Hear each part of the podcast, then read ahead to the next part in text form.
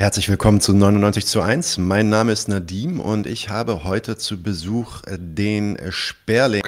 Georg, herzlich willkommen, Georg vom Sperling. Was ist eigentlich der Sperling? Dazu vielleicht mal ein paar Worte.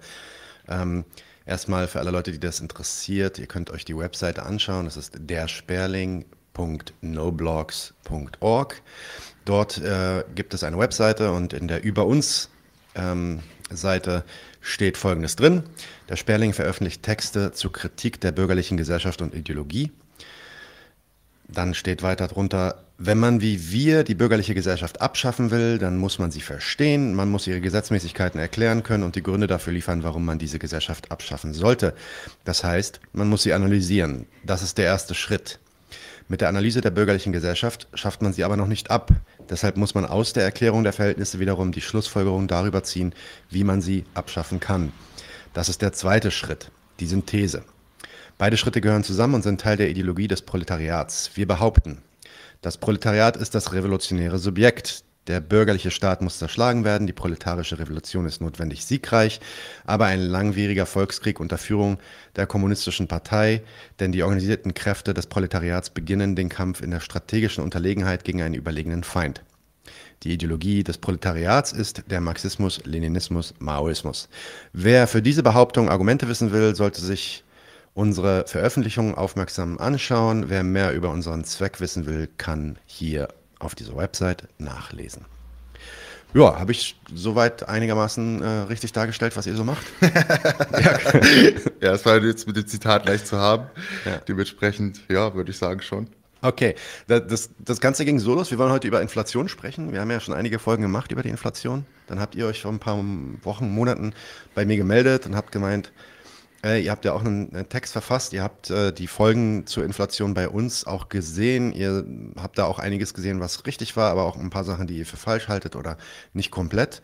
Ähm, und deswegen würdet ihr da gern was machen. Fand ich interessant, habt mir das Papier durchgelesen, fand ich auch ähm, eine sehr gute Zusammenfassung nochmal des gesamten Themas.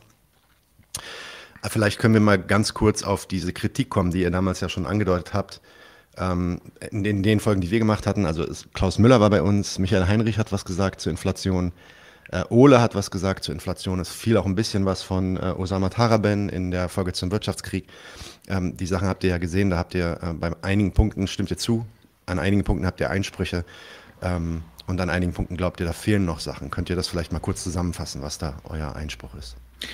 Ja, also ich würde mal einsteigen ähm, mit dem ähm, Video, das ihr mit Ole zusammen gemacht habt, ähm, wo er im Grunde genommen in seinen Vortrag einsteigt ähm, mit auch der argumentierten Behauptung, äh, dass die Geldmenge im Grunde genommen irrelevant sei und ähm, dass es eher daran liege, dass ähm, steigende Kostpreise bei den Kapitalisten auftauchen und sie dann ähm, mit dem Zweck, äh, ihre Profitrate äh, stabil zu halten, dann die Preise erhöhen, damit äh, ihre Profitrate eben nicht zusammenschrumpft. Und ähm, da würde ich sagen, macht er also zwei Fehler. Einmal einen immanenten Widerspruch zu späteren Äußerungen, aber erstmal, ähm, also das Problematische an der Äußerung für sich selbst ist, dass er in dem Widerspruch äh, von Käufer und Verkäufer äh, völlig ausklammert oder sich ignorant dazu verhält, äh, dass die Käufer halt auch in der Lage sein müssen, die Preise zu bezahlen. Also dass das die zweite Seite des Widerspruchs ist und dass auch es innerhalb äh, der Verkäufer einen Widerspruch gibt. Also man muss auch in der Lage sein, Preise zu erhöhen, also auch gegen seine eigenen Konkurrenten. Ähm, also der ähm, klammert da so ein bisschen die Marktmacht der Subjekte, die die Preise setzen, ähm, aus. Und ähm, das ist dann auch ein immanenter Widerspruch zu seinen späteren Äußerungen zur Lohnpreisspirale. Weil wenn das stimmen würde, wie er sich Inflation erklärt, dann würde auch die Lohnpreisspirale stimmen. Also dann würden Lohnsteigerungen notwendigerweise durch steigende Kosten zu steigenden Preisen führen. Ähm, und dann wären die Äußerungen, die er da referiert, die ja im Grunde genommen eine Zusammenfassung von den Argumenten von Marx aus Lohnarbeit und Kapital sind, dann wären die falsch. Ähm, da kann man vielleicht auch einmal also ein Beispiel geben, ähm, um das zu verdeutlichen.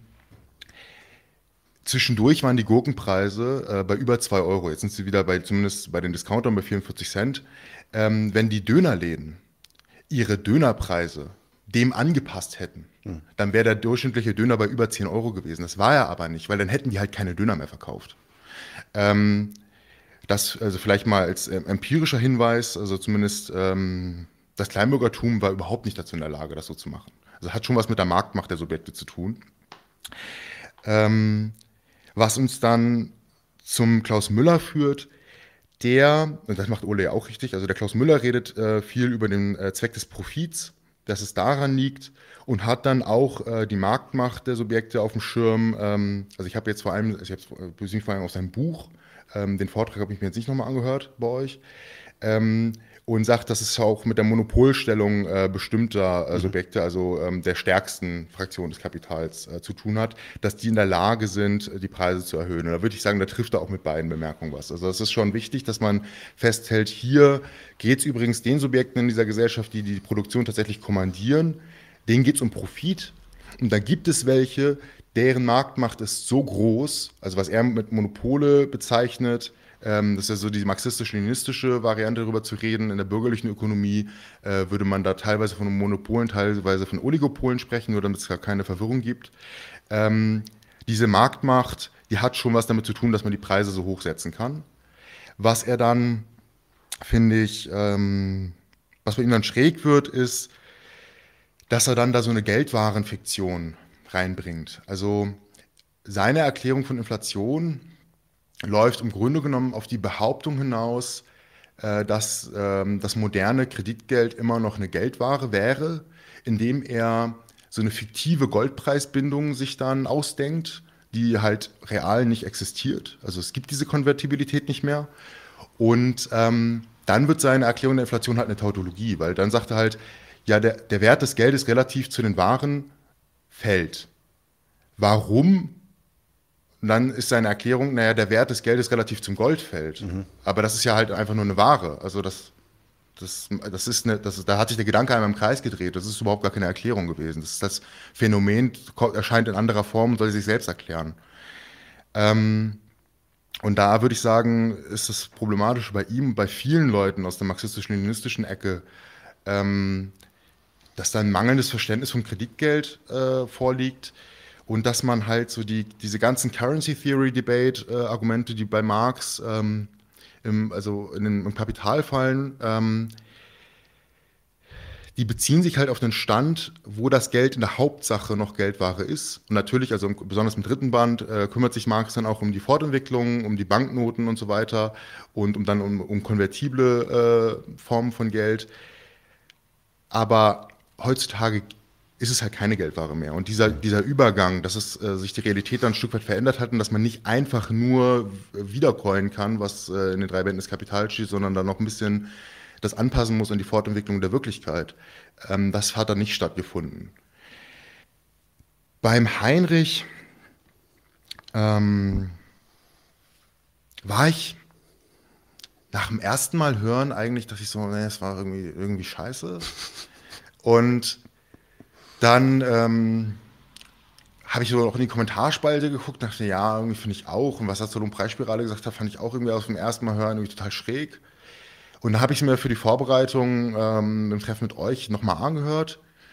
Da ich so, ja, hm, also eigentlich, also wenn man das jetzt mal nicht so, also wenn man jetzt mal nicht äh, also wohlwollend interpretiert ist so eine blöde Formulierung, aber nicht alles man, auf die Goldschale legt. Ja, wenn man nicht alles auf die Goldwaage legt und Goldwaage, ja. wenn man seine Blut, Blutdrucksenker vielleicht äh, mal nimmt, bevor man in die Kommentarspalte schreibt, ähm, ja. dann sieht das schon mal ein bisschen anders aus und also so richtig falsch fand ich da eigentlich gar nichts. Äh, wenn ich jetzt wohlwollend interpretiere und auch mal voraussetze, dass ich, ich weiß zwar, dass ich mit, mit dem in der Wertformanalyse nicht einig bin, also ich teile die Kritik, die GKN und der GS äh, an dem formuliert haben, aber ähm, das ist nicht groß falsch, was der da sagt. Aber ich hätte es anders ausgedrückt. Also ich hätte mich nicht so ausgedrückt wie er. Okay. Da, da, da folgt dann ja auch schon so ein bisschen die, ähm, den Beitrag, äh, beziehungsweise aus der Kritik folgt so ein bisschen der Inhalt des Beitrags, den ihr dann mhm. auch ähm, zur Diskussion bringen wollt. Vielleicht kannst du das nochmal sagen. Also wie würdest du jetzt ohne ins Detail zu gehen, weil die Detailfragen kommen gleich, aber mhm. wie würdest du jetzt, ähm, was ist so cool an eurem Papier oder eurem Beitrag? ähm, warum sollte man sich den durchlesen? Ja, ähm, also ich, das, ähm, das Gute an unserem Beitrag, ich sag mal so, da fallen, also leider fallen sein und sollen so ein bisschen bei dem Papier auseinander. Also es soll eigentlich eine Ableitung dessen sein, was Inflation ist. So, und ähm, ich würde sagen, ähm, das ist es auch. Ja. Man merkt immer, wenn das Wort eigentlich fällt, dass danach meistens ein falscher Gedanke folgt äh, oder eine falsche Aussage, aber also eigentlich ist es das auch, zumindest skizzenhaft. Ähm, also wir haben uns mal systematisch vorgelegt, ähm, was muss man eigentlich verstanden haben, um Inflation verstehen zu können. Ähm, und haben uns dann gefragt, ja gut, also was, was ist das? Das ist irgendwie der Wertverlust des Geldes. Ähm, was ist denn, also was muss man denn dann darüber wissen, was Geld ist? Ähm, und was muss man dann eigentlich, was ist Wertverlust des Geldes eigentlich? Ja, irgendwie steigende Preise. Was muss man dann eigentlich über Preise wissen? Und wie hängt das in die Welt kommen des Geldes als Kredit, da gehen wir gleich noch näher drauf ein, ähm, dann eigentlich mit dem Schwanken der Preise um den Wert ähm, zusammen, also mit der Konkurrenz von Verkäufer und Käufer. Und haben das dann erstmal allgemein äh, dargestellt als die logischen Überlegungen, äh, mit so ein bisschen Geschichte und dann nochmal versucht, äh, diese allgemeinen Gedanken von den Verhältnissen von ähm, Kredit und Konkurrenz zueinander auf die historische Realität der letzten 15 Jahre, so seit 2008, äh, zumindest ähm, grob äh, anzuwenden. Also die Bücher, die sich damit beschäftigen, sind 1000 Seiten, das Papier 25, also da ist natürlich einiges verknappt worden, aber haben man auch dann an den äh, entsprechenden Stellen Hinweise gegeben, wo Leute sich das nochmal ausführlicher angucken können. Und ähm, was man vielleicht, also ich habe mich nochmal mit äh, auch ähm, Genossen aus anderen Orgas äh, nochmal ausgetauscht dem Papier, was ein, Pro also ein Stück weit vielleicht ein Problem ist. Oder ich vielleicht einfach, wofür es taugt. Ich glaube, es taugt für Marxisten, die schon äh, eine gewisse Ahnung von äh, Kapitalismuskritik haben, äh, um besser voranzukommen, darin sich Inflation zu erklären und das dann vielleicht auch anderen Leuten zu erklären. Aber agitatorisch, also wenn du es irgendeinem Bürgerlichen hinlegst, mhm. ähm, weiß ich nicht, ob das was bringt. Mhm. Gut, dann äh, versuchen wir das doch mal. Dazu ist ja die Folge dann heute da, zumindest ein bisschen abzureißen, was ihr da in dem Papier ja auch schon abreißt. Mhm. Ähm, nämlich kommen wir mal ein bisschen zu den Erklärungen der Inflation. Und ähm, bei allen anderen Folgen, die wir gemacht haben, ist die erste Frage, die ich immer gestellt habe, einfach eine der Erklärungen dieses Wortes. Ja? Also ähm, um zu erklären, wie es äh, zur Inflation kommt, macht ihr dann einen Ausflug zum Thema Geld ähm, und wie dann Geld äh, mit dem Kapital und mit dem Kreditgeld zusammenhängt und so weiter. Vielleicht könnt ihr mal diese, diese Voraussetzung erstmal klären. Was muss man über das Geld eigentlich wissen? Ihr habt da ein richtig dickes Kapitel, muss man jetzt vielleicht nicht ins Superdetail gehen, mhm. aber was muss man über Geld wissen, um überhaupt ranzukommen an die Inflation vom Verständnis her? Ja, also erstmal zum Wort Inflation und das ist dann auch das ist schon auch gut, ist, äh, dass es immer am Anfang war. Und das, das ist vielleicht auch nochmal ein Hinweis, das fand ich beim Ole und beim Heinrich auch gut, dass sie da auf die Asset Price Inflation auch nochmal eingegangen sind. Ähm, Inflation heißt erstmal, wenn von Inflation in den Nachrichten die Rede ist, dass ähm, da ein Wertverlust des Geldes äh, stattfindet, der als Prozentzahl ausgedrückt wird.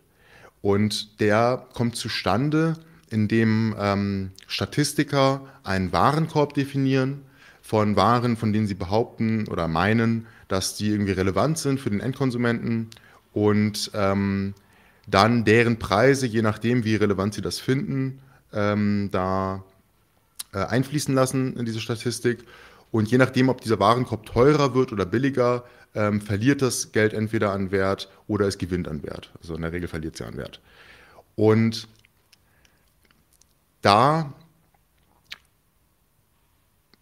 ist also das Gute an dieser Statistik und das Problematische an ihr ist, ja, also was, wie soll man den Wert des Geldes heute, wo es keine Ware mehr ist, anders ausdrücken, als ähm, im Allgemeinen oder äh, Steigen oder Fallen der Preise der Waren? Ja, geht gar nicht anders. Aber ähm, je nachdem, was du dann entscheidest, welche Waren jetzt in diesem Warenkorb sind ähm, und wie wichtig ihr Preis in diesem Warenkorb ist, dann statistisch äh, in der Rechnung, ähm, entscheidest du halt auch darüber, was da am Ende für eine Prozentzahl rauskommt.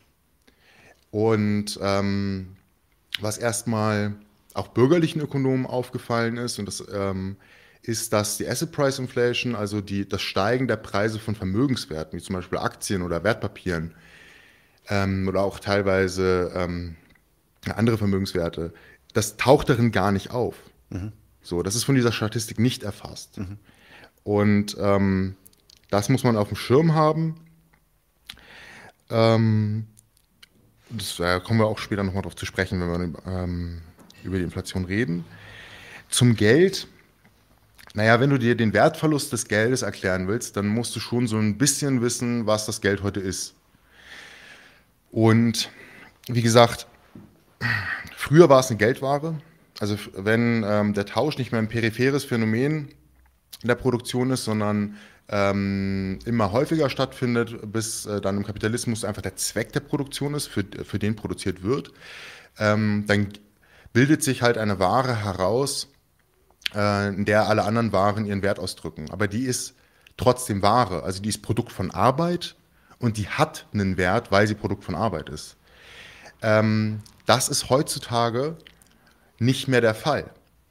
Heutzutage ähm, kommt das Geld in die Gesellschaft über die Zentralbanken des Staats, also in Form von staatlicher Kreditschöpfung, ähm, wo dann der Leitzins, also das weiß man ja vielleicht auch, wenn man das Thema ein bisschen in Nachrichten verfolgt hat, schon mal gehört hat, also der Zinssatz, den die Zentralbank dann für diesen Kredit verlangt, ähm, relevant wird. Und diese Kredite ähm, geben, gibt der Staat dann an Privatbanken, ähm, an, und zwar auch nicht an alle, aber an diejenigen, ähm, die ähm, dafür ausgewählt sind, dass sie äh, groß und, und mächtig genug sind, dass sie diese Rolle einnehmen können und verteilt über die ähm, das, Gesellschaft, äh, das äh, Geld in der Gesellschaft und ähm, indem die sich bei der Zentralbank verschulden, befähigen, sind sie selbst befähigt dazu, ähm, Kredite an die restlichen Subjekte in der Gesellschaft zu geben. Und somit, das, das ist dann auch, das ist dann der Punkt, wo dann Oles Argument ansetzt mit, ja, die Geldmenge, darauf kommt es doch gar nicht an. Weil ähm, der, der Staat bestimmt doch mit dem Leitzins erstmal nur über die Bedingungen, ähm, zu denen sich die Privatbanken bei ihm verschulden können. Ja, aber darüber bestimmt er schon.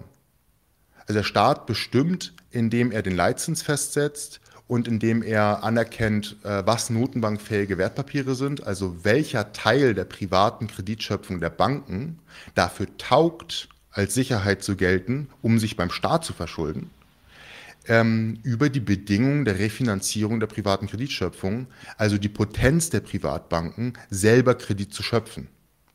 Und ob die das dann machen, also deren Risikobereitschaft und deren ähm, gegenseitige mhm. Kreditwürdigkeit, das ist dann, was die damit machen. Aber die Bedingung dazu, zu der Möglichkeit dessen, die stiftet er schon. Mhm. Und ähm, das hat er da schon in der Hand. Ähm, ja, also, also ja. es ist im Endeffekt genau, es ist eine es ist eine Bedingung, aber es ist keine Kausalität. Das heißt, mit der ähm, mit der Schaffung von diesem Kredit wird nicht sofort, wird nicht sofort automatisch dann auch das Geld in die, in die Wirtschaft gepumpt, sondern da ist nochmal ein Schritt zwischen. Mhm. Deswegen kommen ja dann auch immer die MMTler und sagen, guck mal, wie viel Kredit hier geschaffen wurde, aber da hat sich gar nichts geändert an der Inflation und so.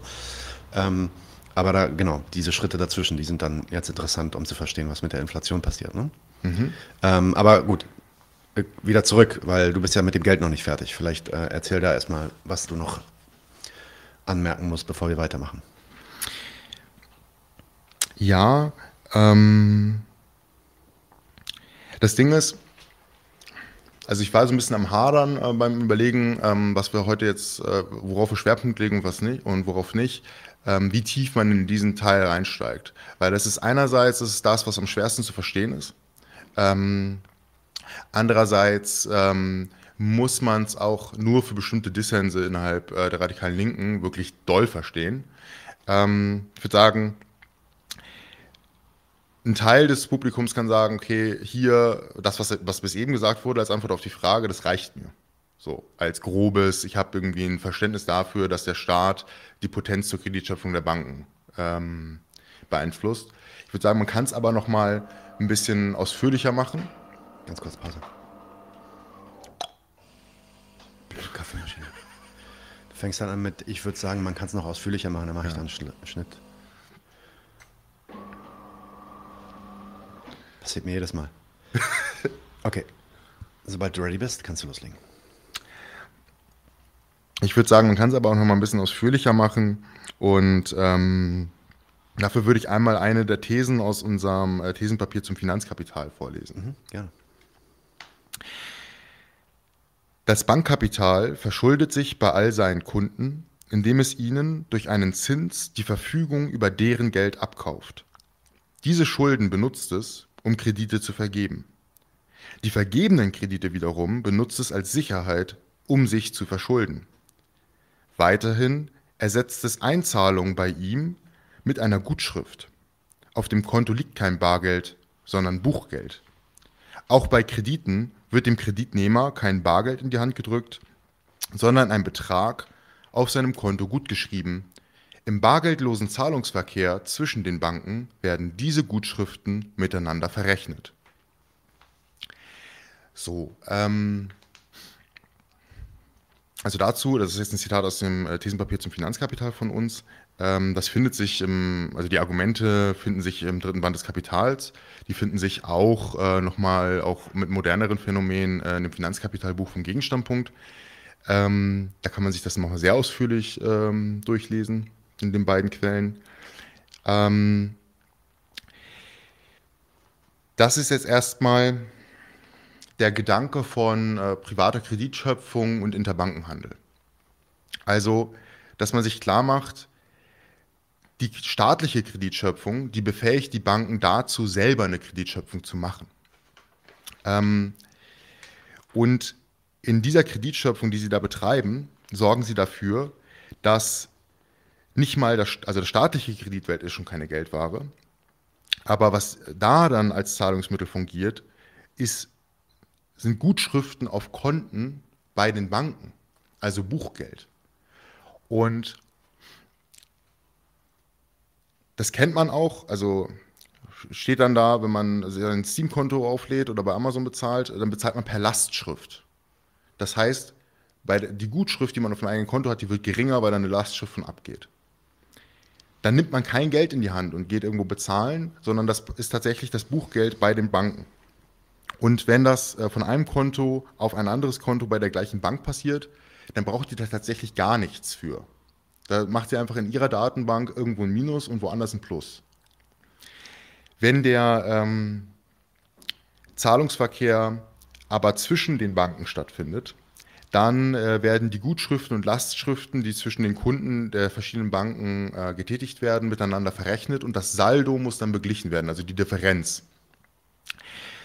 Und das ähm, kann funktionieren, indem die eine Bank die andere kreditiert oder indem sie eine Überweisung machen ähm, von den Konten, die beide Banken bei einer dritten Bank unterhalten. Und das ist regelmäßig die Zentralbank. Mhm. Das heißt, die machen ganz viel Kreditschöpfung, aber nur für diesen Bruchteil brauchen sie wirklich Zugriff auf echtes, also auf echtes staatliches Geld. Das heißt, Sie können über das, was Sie, wie, ähm, über das Maß, in dem Sie sich bei der äh, Zentralbank verschulden, viel mehr Kredit schöpfen. Das heißt im Umkehrschluss aber schon, dass die Art und Weise, wie Sie sich bei der Zentralbank verschulden können, wie Sie Ihre Kreditschöpfung da finanzieren können, das begrenzt auch ein Stück weit Ihre eigene Macht zur Kreditschöpfung. Und darauf nimmt der Staat dann Einfluss. Ähm, das heißt, die Grenzen, die sich daraus ergeben für die Kreditschöpfung der Banken, sind einerseits gesetzliche Regulierung. Also es gibt gewisse Vorschriften, die die einhalten müssen. Die dürfen so und so viel mehr, als sie selber an Vermögen haben, Kredit schöpfen. Ihre ökonomische Risikobereitschaft und ähm, die andere ökonomische Begrenzung ist die Kreditwürdigkeit, die sie vor allem bei anderen Banken genießen. Womit sie dann ja auch diese Saldos ausgleichen können. Also die dritte Bank muss ja nicht die Zentralbank sein. Ähm, oder vielleicht kriegen sie auch einen Kredit bei der Bank der sie Geld schulden. Also das kann, kann das auch zu zweit unter sich ausmachen. Das ist ähm, einmal einerseits die, also die eine Sache, die man äh, sich ein bisschen klar machen muss. Und dann, ähm, wir hatten das jetzt hier in der These schon, ähm, sie nutzen die geschöpften Kredite als Sicherheit, um sich zu verschulden. Ähm, und dann nochmal wirklich wichtig, ja, bei wem verschulden? Und da würde ich nochmal andere, eine andere These aus dem gleichen Papier vorlesen, nämlich was es heißt, wenn sie sich beim Staat verschulden. Der Staat ergänzt seine formelle Erlaubnis zur Kreditschöpfung um die materielle Anerkennung von Kredit und Buchgeld durch die Zentralbank. Die Banken können sich bei der Zentralbank verschulden, wenn sie geschöpfte Kredite als Sicherheit hinterlegen. Dadurch setzt die Zentralbank die Kreditschöpfung der Banken, deren Buchgeld, mit ihrem Kreditgeld, dem gesetzlichen Zahlungsmittel, gleich. Und das ist ein wichtiger Gedanke, um ähm, diesen Eingriff, den der mit niedrigen Leitzinsen, Quantitative Easing und jetzt steigenden Leitzinsen ähm, da auf die private Kreditschöpfung gemacht wird. Ähm, der Staat sagt, okay, eure Kreditschöpfung, eure Gutschriften, die ihr in euren Datenbanken oder früher tatsächlich in Büchern, deswegen Buchgeld, macht, die sind unter Umständen, je nachdem, was dann die Kriterien sind für notenbankfähige Wertpapiere, manchmal sind die ein bisschen strenger, manchmal sind die ein bisschen legerer, die sind das gleiche wie das, was ich mache mit meiner staatlichen Kreditschöpfung. Und ihr dürft die als Sicherheit bei mir hinterlegen und dafür gebe ich euch Kredit. Und das ist dann wirklich das staatliche Zahlungsmittel, das unter allen Umständen gilt. Und damit sagt er nicht nur, das ist juristisch erlaubt, was ihr da tut, sondern ich erkenne das auch ökonomisch an. Also ich tausche das, was ihr tut, ein gegen das, was ich gesetzlich als Zahlungsmittel festgelegt habe. Und das ist einerseits die qualitative Seite daran. Und es hat dann eine quantitative Seite. Es hat dann die quantitative Seite, wie billig geht das? Leitzins. Mhm. Und es hat die quantitative Seite, na, welchen, wie sicher muss das denn sein, was die da ähm, als Sicherheit hinterlegen? Oder ist es halt auch Schrott, weil er ähm, sagt, okay, ich stelle mich jetzt auf den Standpunkt, ich möchte verhindern, dass die sich gegenseitig nicht mehr kreditieren, mhm. wie 2008 zum Beispiel. Mhm. Also kaufe ich jetzt halt jeden Müll, weil wenn ich das gleichsetze mit Zahlungsmittel, dann ist es halt nicht entwertet, dann ist es wert, weil ich bin hier der Staat. Und ähm, das ist dann ja eine sehr liberale Anerkennung von was notenbankfähig ist. Mhm. Okay, exzellent. Und ähm, da sind wir dann ja auch schon wieder bei, der, bei dem Werteverlust, der dann äh, irgendwie da auch schon wieder inhärent ist in genau dieser Aktion, ähm, die du jetzt beschrieben hast, 2008. Ähm, aber bleiben wir erstmal allgemein. Ihr sprecht darüber, dass der Wertverlust des Geldes, also die Inflation, durch die Konkurrenz vermittelt wird. Mhm. Und da unterscheidet ihr zwischen zwei Arten der Konkurrenzen. Konkurrenzen? Hm, noch nie gesagt im Plural. Ähm, nämlich die Konkurrenz der Käufer und die Konkurrenz der Verkäufer. Ja, zunächst mal, äh, was genau meint ihr mit diesen beiden Begriffen und wie äh, beeinflussen die jeweils dann ähm, den Wert oder den Wertverlust des Geldes? Ja, also ähm, in der bürgerlichen Ökonomie taucht das ja so unter den, unter den Formulierungen Angebot und Nachfrage auf. Ähm, Konkurrenz der Verkäufer und Konkurrenz der Käufer. Und ähm, da sind Marxisten ja immer so, ja, wir haben ja eine Werttheorie und wir wissen ja, das ist ja Quatsch. Ähm, und äh, deswegen ist das irgendwie alles falsch. Ähm, ja, Michael Heinrich nicht. ja, stimmt. Ähm, und der hat tatsächlich auch also auch dann mal gefragt, also äh, dafür, ich glaube, über ihm war das, wo dann auch mal die Formulierung kam, wann denn das Geld nachfragewirksam wird und unter welchen Umständen. Das würde ich sagen, ist auch genau das, äh, wo er auf dem richtigen Dampfer ist. Ähm, und Marx ähm, sieht das ein bisschen anders als äh, diese gewissen Marxisten, die davon nichts wissen wollen, und beschäftigt sich damit. Ähm, an einer Stelle in sehr populärer Form, ähm, wie ich finde, ähm, in Lohnarbeit und Kapital hat er da äh, was, wo er, das wo er, eben das so nennt, Konkurrenz der Verkäufer, Käufer und Kon Konkurrenz zwischen diesen beiden äh, Fraktionen. Und dann macht das nochmal ähm, ausführlicher, aber auch komplizierter ähm, im dritten Band des Kapitals. Ähm, und da würde ich auch einmal eine These von uns vorlesen. Die ist jetzt, glaube ich, aus dem, ja, die ist aus dem Thesenpapier ähm, dass wir dann tatsächlich auch nochmal, also wir haben nochmal eine gekürzte Variante von dem Inflationstext gemacht, da hat er 25 Seiten, haben wir nochmal ein Thesenpapier mhm. zu gemacht, so uh, Too Long Didn't Read ist auch der, der inoffizielle Titel unseres Blogs, ähm, deswegen machen wir nochmal die Kurzversion. Mhm. Ähm, aber ich nochmal die These vorlesen zu, zu genau dem Podcast, der heißt TLDR, ne? das wisst ihr. Nur, nur, dass ihr äh, Bescheid wisst, passt auf. Das ist der von Demirovic. Okay, wäre ich vorsichtiger sein. genau. ähm, die Preise der Waren schwanken wegen der Konkurrenz von Käufer und Verkäufer um ihren Wert. Diese Konkurrenz ist dreiseitig. Erstens gibt es eine Konkurrenz zwischen den Verkäufern, Die Verkäufer verfolgen den Zweck, sich den größten Absatz zu sichern, indem sie ihre Waren billiger verkaufen als die anderen Verkäufer, mit denen sie um den Absatz konkurrieren. Zweitens gibt es eine Konkurrenz zwischen den Käufern. Die Käufer konkurrieren mit den anderen Käufern um den Erwerb der Waren, indem sie mehr Geld bieten als die anderen Käufer, mit denen sie um den Erwerb der Waren konkurrieren. Drittens gibt es eine Konkurrenz zwischen Käufern und Verkäufern. Die Käufer wollen möglichst billig einkaufen, während die Verkäufer möglichst teuer verkaufen wollen. Das Resultat der Konkurrenz zwischen Käufer und Verkäufer, ihr, der Preis, hängt davon ab, auf wessen Seite die Konkurrenz untereinander stärker ist. genau, also das ist im Grunde genommen, ist das jetzt eine ähm, Umformulierung einfach dessen, also dieses einen Absatzes da in, bei dem Kapital, da haben wir jetzt inhaltlich nichts hinzugefügt. Ähm, manche Leute fanden das nur kompliziert und deswegen gab es kein Zitat. Mhm. Ähm, und darauf vielleicht nochmal näher eingegangen, mit, auch mit Beispielen, äh, dass Leute das vielleicht ein bisschen mit ihrer Lebensrealität in Verbindung setzen können. Das erste Beispiel taugt dafür jetzt nicht so viel. Ähm, die Konkurrenz der Verkäufer, also da gibt es irgendwie einen Absatzmarkt und ähm, alle haben den Zweck, dass die Waren, die sie produzieren, dass sie die absetzen. Also ähm, dass tatsächlich eine Vermehrung ihres Kapitals stattfindet, indem sie dann erfolgreich verkaufen. Das ist irgendwie der ökonomische Zweck, mit dem die da unterwegs sind. Und ähm, der Vorteil des einen ist der Schaden der anderen. Wenn einer verkauft, äh, dann verkaufen die anderen halt nicht. So, weil der hat dann ja das, was er gebraucht hat, der Käufer. Ähm, und ähm, da gab es jetzt in den letzten Wochen ähm, zum Beispiel na gut, wer verfolgt schon ökonomische Presse, aber ähm, in China ähm, laufen die Subventionen für ähm, Elektroautohersteller aus. Und die haben da irgendwie mit Subventionen ähm, sich eine Branche hochge hochgestampft ähm, von verschiedenen Herstellern, verschiedenen Firmen, die äh, Elektroautos produzieren. Und jetzt laufen die Subventionen aus und jetzt ist die Prognose auch der chinesischen Ökonomen, ja, ja, also die meisten von denen werden jetzt pleite gehen. Ähm, weil, wenn die Subventionen auslaufen, dann ist eigentlich nur, wer, ähm, ich glaube, mehrere Zehntausend pro Jahr produziert, also das weiß ich jetzt nicht mehr genau, was da die Zahl war, ähm, in der Lage, äh, günstig genug zu produzieren, um mhm. auf dem Markt zu bestehen. Und das tun halt viele gar nicht und die werden dann untergehen. Also da findet jetzt eine massive ähm, Zentralisation von Kapital statt auch. Und ähm, das liegt halt daran, dass die halt alle ihren Zweck gegeneinander verfolgen und wenn man halt nicht billiger produzieren kann als der Rest, dann produziert man zu teuer und dann geht man unter. So.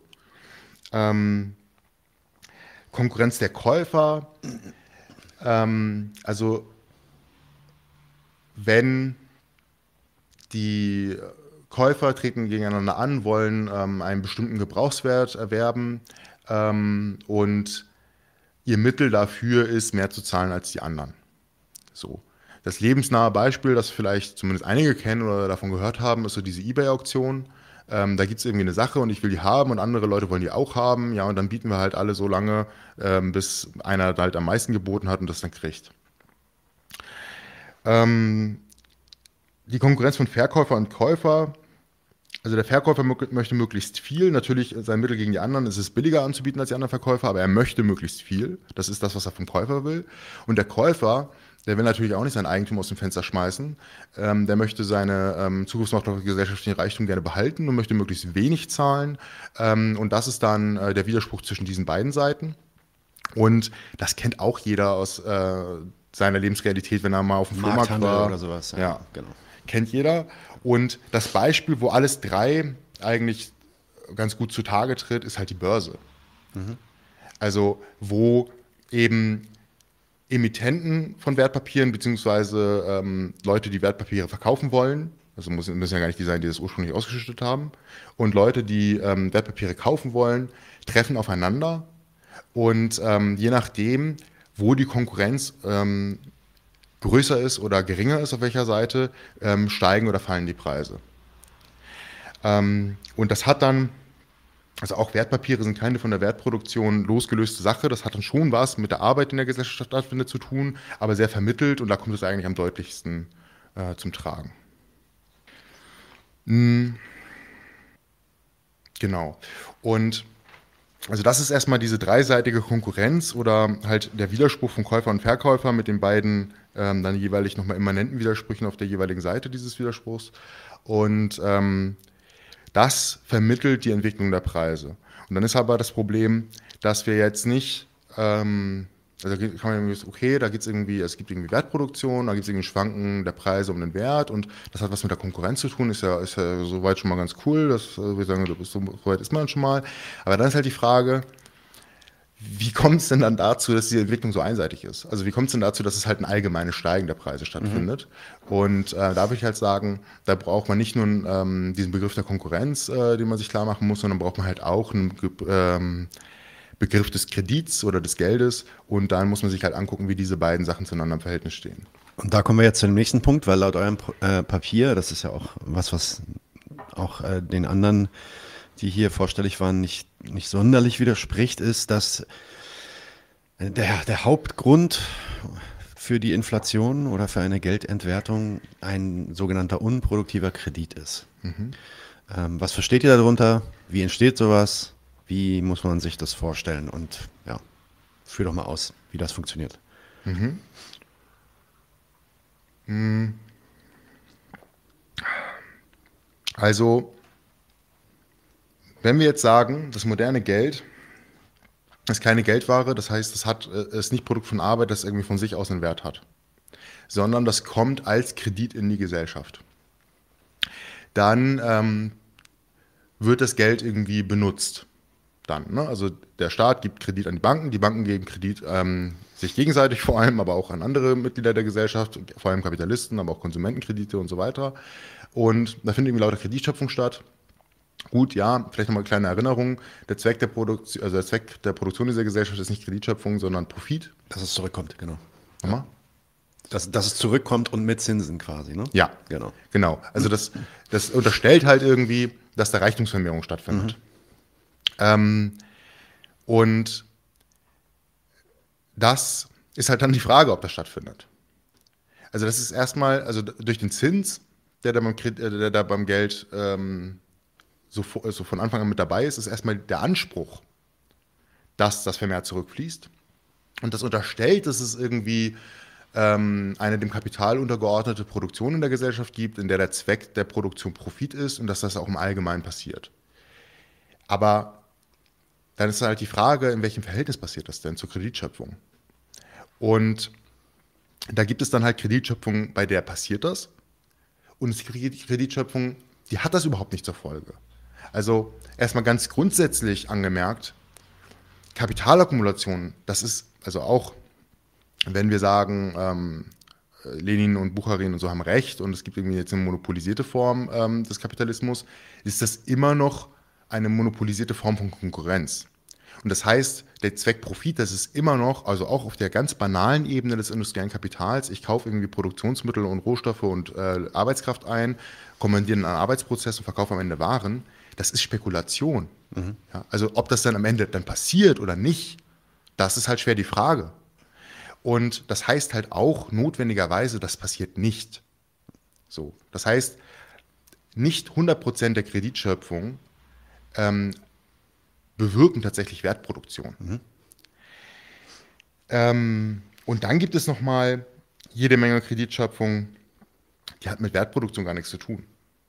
Also Stichwort Staatsverschuldung. Der Staat tritt erstmal in der Hauptsache, natürlich tritt er auch mal anders auf, aber in der Hauptsache tritt er als Konsument auf. Der kauft Sachen ein. Der kauft Waffen, der kauft irgendwie Sachen, damit Straßen gebaut werden, der kauft irgendwie Sachen, damit Schulen gebaut werden, mhm. der bezahlt Beamte, ähm, also kauft Arbeitskraft, ähm, der kauft ganz viel ein, aber der ist selber in der Regel kein Kapitalist mhm. und kauft nicht ein, um zu verkaufen. Mhm. Ähm, das heißt, da findet keine Wertproduktion statt. Und dann ähm, natürlich auch die Akkumulation des fiktiven Kapitals, also ähm, der Teil der Kapitalakkumulation, den ähm, die Banken und die Hedgefonds und so weiter und andere in Form von Bankkapital agierende Subjekte ähm, mit sich selbst ausmachen. Also steigen, also was so unter Asset Price Inflation mhm. dann ähm, im bürgerlichen Diskurs fällt. Ähm, das hat auch erstmal mit Wertproduktion, wenn überhaupt nur sehr vermittelt, was zu tun. Mhm. So viel, vielleicht erstmal so viel. Okay. Also unproduktiver Kredit, das ist ein Kredit, der in die Gesellschaft äh, geht, aber dort eben nicht äh, in einer Wertschöpfung äh, also Wert im marxistischen Sinne, also eine Reichtumsschöpfung quasi endet. Ähm, das heißt, auf der anderen Seite von dem geschaffenen Kredit steht jetzt nicht eine bessere Produktivität in der Gesellschaft, stehen, stehen nicht mehr Waren, mhm. ähm, die verkauft werden können. Ähm, sondern ja, vielleicht liegt er dann irgendwie brach. Was sind dann jetzt die konkreten Auswirkungen? Also dann liegt da halt so unproduktiver Kredit. Wie kommt man da jetzt zur Inflation schon direkt? Mhm. Also die Frage, die wir uns da gestellt haben, also das ist, äh, genau, das ist halt die Frage, die wir uns gestellt haben, die du jetzt formuliert hast. Mhm. Und ähm, die Sache ist halt, was macht denn das mit der Konkurrenz von Verkäufer und Käufer? Mhm. Also da wird irgendwie Zahlungsfähigkeit gestiftet in der Gesellschaft, ähm, die die Konkurrenz der Käufer verschärft, ohne die Konkurrenz der Verkäufer zu verschärfen. Mhm. Und da gibt es ähm, einmal den, sag ich mal, den Normalfall, das hatte ich eben eigentlich schon angerissen. Ähm, also kreditfinanzierte Kapitalakkumulation heißt halt notwendig, dass ähm, auch Geld ausgegeben wird. Also da tritt, also ein Kapitalist tritt als Käufer auf und kauft irgendwie ähm, Rohstoffe, Produktionsmittel, Arbeitskraft, zahlt seine Miete und so weiter. Am Ende kommen Waren raus und lassen sich nicht verkaufen. So. Das heißt, die sind entwertet. Das ist dann Schrott. Mhm. So. Ähm, aber die Zahlungsfähigkeit ist ja nicht weg. Das würde ich auch sagen, ähm, also die Gruppen gegen Kapitalisation haben ein Papier geschrieben zur Inflation, das in der Hauptsache taugt und ähm, würde ich sagen, einiges klarer macht, besonders was die Voraussetzungen angeht, also was so Banken und sowas angeht, mhm. was man vorher verstehen muss. Aber in der Sache machen die dann Fehler. Also die, ähm, die Zahlungsfähigkeit, die gestiftet wurde, die ist nicht weg, weil der hat ja seine Gutschrift benutzt. Da gab es ja Lastschriften von seinem Konto. Und die Zahlungsfähigkeit liegt jetzt bei anderen bei, nämlich bei den Leuten, mhm. von denen er die Rohstoffe gekauft hat und, ja. und, die Löhne, die er gezahlt hat und die Miete, die er gezahlt hat, ja. die haben jetzt Gutschriften. Und da liegt jetzt das Geld. Das, das fungiert da weiter als Zahlungsmittel mhm. bei diesen Leuten und als, existiert fort als Zahlungsfähigkeit. Nur es hat eben keinen Extrawert in, in Form von irgendwelchen Waren geschaffen. Oder? Richtig. Ja, dort nur Müll geschaffen. Ja. ja. Und ähm, das ist so das Grundding, was immer stattfindet. Da gibt es dann das Argument äh, von einigen, äh, ja, aber so ein Kredit, der, wo nichts bei rumkommt, der muss dann ja abgeschrieben werden. Und das schmälert ja dann die Fähigkeit der Bank zur weiteren Kreditschöpfung, die diesen abgeschriebenen Kredit hat. Ja, ob das so stimmt in Zeiten von ähm, Quantitative Easing, ist auch mal, da, sei mal dahingestellt. Also wir haben uns da auch nochmal mit, ähm, also mit bürgerlichen Ökonomen drüber unterhalten und das, ich würde sagen, das, das stimmt nicht. Mhm. Ähm, und dann ist da der Punkt, also der, der taucht auch, also der Gegenstandpunkt redet nicht von Monopolen, weil das wollen sie halt nicht, aber ähm, der taucht bei Klaus Müller auf und der taucht auch beim Gegenstandpunkt auf, zum Beispiel in der Konkurrenz der Kapitalisten mhm. ähm, in dem Abschnitt, der sich mit Inflation beschafft, be befasst. Es gibt halt eine Relativierung der Konkurrenz der Verkäufer im, ähm, im Imperialismus, dass halt einige Verkäufer so viel Marktmacht haben, dass sie Preise erhöhen können. So. Ähm, und dann gibt es halt Kreditierung, die dafür sorgt, dass die Leute, die bei ihnen kaufen, das auch bezahlen können. Mhm. Und das geht halt nur durch Kredit. Also da diese, diese zusätzliche Zahlungsfähigkeit, die muss schon irgendwie hergestellt werden durch Kredit und die greifen die dann ab, nicht indem sie mehr Wertproduktion machen, sondern indem sie einfach die Preise erhöhen. So ist das hier ein Beispiel Gaslieferanten in, im letzten Jahr irgendwie, die haben ja mehr oder weniger ne, nicht, nicht, Gaslieferanten, sondern auch ja, doch Gasanbieter quasi, mhm. haben mehr oder weniger eine Monopolstellung und mhm. dann ähm, können die halt die Preise erhöhen in so einer Krise, konnten sie, weil alle das ja so oder so brauchten. Und dann kam der Staat daher und hat dann gesagt, na gut, ich gebe euch hier eine, äh, eine Pauschale irgendwie, damit ihr da trotzdem noch weiter einkaufen könnt. Ist das so ein Beispiel dafür? Das wäre so ein Beispiel. ähm, das wäre ein aktuelles Beispiel. Ähm, was auch, also äh, der Gosweiler, Kurt Gosweiler, ähm, wenn er über die Weimarer Republik schreibt, ähm, nennt er zum Beispiel die Kohle-Stahlindustrie damals in der mhm. Weimarer Republik, die halt ihre Monopolstellung dahingehend ausgenutzt haben. Aber es ging halt auch nur, weil der Rest der Kapitalistenklasse dann entsprechend kreditiert wurde, um das zu bezahlen. Ja. Okay. Mhm.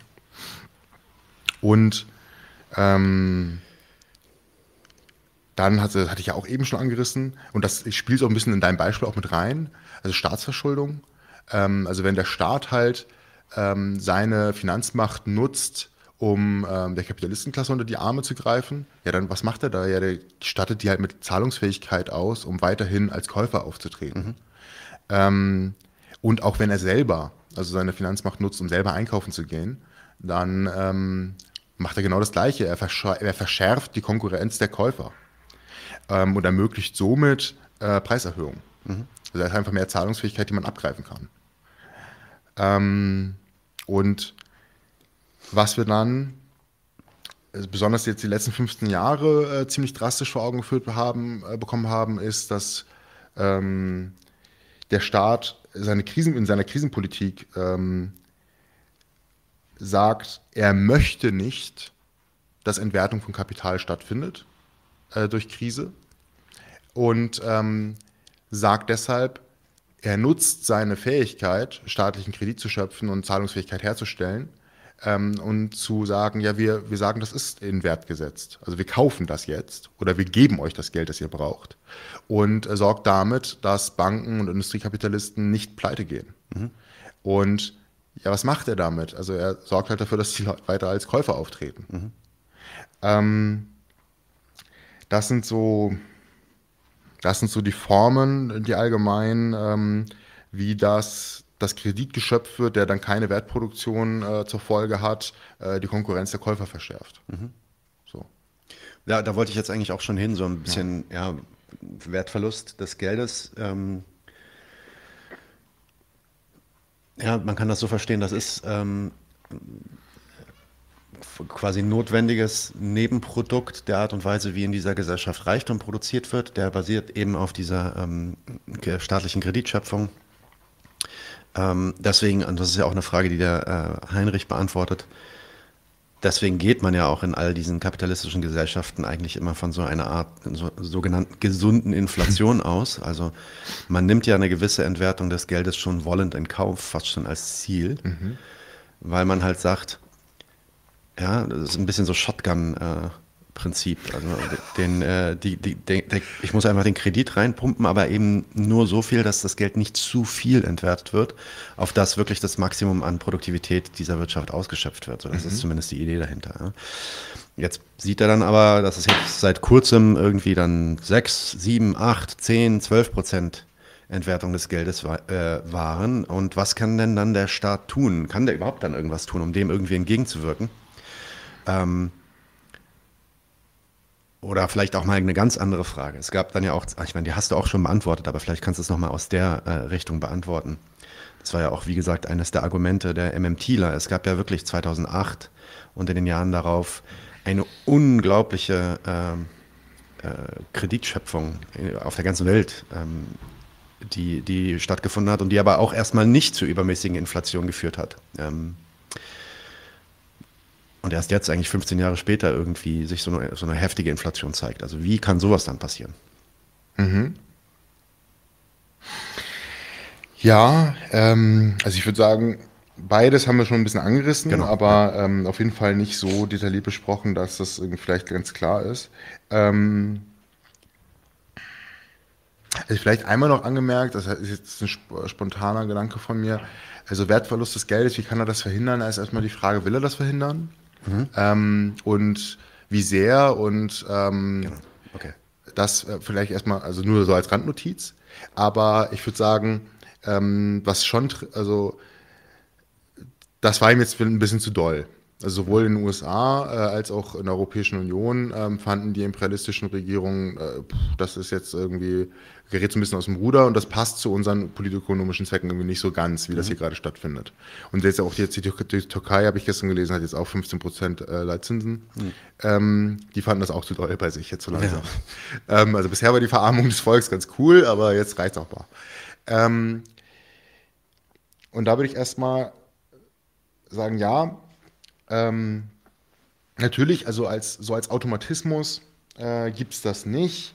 Ähm, man macht die Leitzinsen oder man äh, verschärft die Kriterien von notenbankfähigen Wertpapieren und dann gibt es irgendwie weniger oder mehr Inflation, je nachdem, was man da gerade getan hat. Und irgendwie, Gesellschaft ist halt kein Automat. Ne? Mhm. Also, das ist halt der Punkt. Also, was der Staat da tut durch seine äh, Zentralbankpolitik ist, er stiftet die Bedingungen auf Grundlage derer die finanzkapitalistischen Subjekte, also die Banken vor allem, ähm, agieren. Mhm.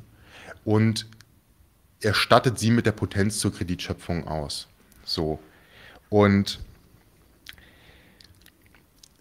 das sind halt Subjekte. Also das muss man mal ernst nehmen. Also das ist nicht Ursache-Wirkung, mhm. sondern er stiftet Bedingungen und Gründe, also er stiftet objektive Gründe und nach also einem Wechselspiel von Freiheit und Notwendigkeit ähm, gehen die da halt mit ihren Interessen, also vor allem ihr Interesse Profit zu machen, mit diesen Bedingungen und den objektiven Gründen für ihre Entscheidung um.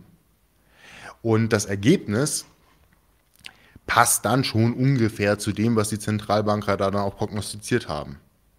Ähm, weil da eben eine gewisse Notwendigkeit drin steckt. Ja, die wollen halt Profit machen und da werden Bedingungen gestiftet, unter denen sie Profit machen können. Ähm, und die machen sich halt als, als, Gründe gegen sie geltend und ähm, dann handeln sie auf der Grundlage. So. Und das ist schon relativ vorhersehbar. Mhm. Also es ist nicht vorhersehbar, es ist vorhersehbar, wie ich mache einen waagerechten Wurf von einem, mit der und der Kraft von einem Ball oder so, aber das kann man schon prognostizieren und die Prognosen hauen auch mehr oder minder hin. Ähm, und dann ähm, zu dem, ja, es gab ja gar keine Inflation. Also da haben ja auch, wie gesagt, also der Heinrich hat da, glaube ich, drüber geredet, der Ode, glaube ich, auch. Und ähm, das ist auch äh, bürgerlichen Ökonomen aufgefallen. Also zum Beispiel das, was wir auch relativ viel zitieren, dieses, ich weiß gerade nicht, wie der Autor heißt, aber Lords of Easy Money. Ähm, das ist, wenn, wenn einen das interessiert, äh, eine ganz nette Lektüre, weil es auch, also es ähm, empirisch interessant und halt auch ähm, ganz nett geschrieben. Einfach, äh, weil es so einen Fokus auf diesen Horneck macht, ähm, der Zentralbanker war in der Fed. Christopher Leonard. Ja. Mhm. Ähm, dadurch ähm, ist es halt auch gut zu lesen, so mhm. gut wegzulesen. Ähm, spannend geschrieben. Und es gab halt keine Inflation in dem Sinne, dass sie von der Statistik erfasst worden wäre. Aber es gab ähm, einen massiven äh, Börsenboom, es gab einen massiven Immobilienboom. Ja, Immobilien, ja. Ähm, Staatsschulden der USA ähm, wurden nachgefragt wie Hölle. Mhm. Also es gab eine massive Akkumulation fiktiven Kapitals und es stiegen die Preise von Vermögenswerten. Mhm. Und das ist nämlich der Punkt. Also der Staat stiftet Bedingungen und dann gibt es auch Bedingungen, die hat der Staat nicht unter Kontrolle. Ne? Also sowas wie Worauf einigen sich Saudi-Arabien und Russland bezüglich ähm, de, des Angebots von Erdöl? Mhm. Ähm, fängt Russland, also lässt Russland sich die Ukraine wegnehmen oder machen sie was da militärisch gegen? Mhm. Ähm, Gibt es eine weltweite Pandemie, die erst durch äh, zivilen, ähm, also durch vorauseilenden Gehorsam und Angst und dann durch staatlichen Zwang ähm, zu Lockdowns führt ähm, und da, somit zum Einbruch von Lieferketten?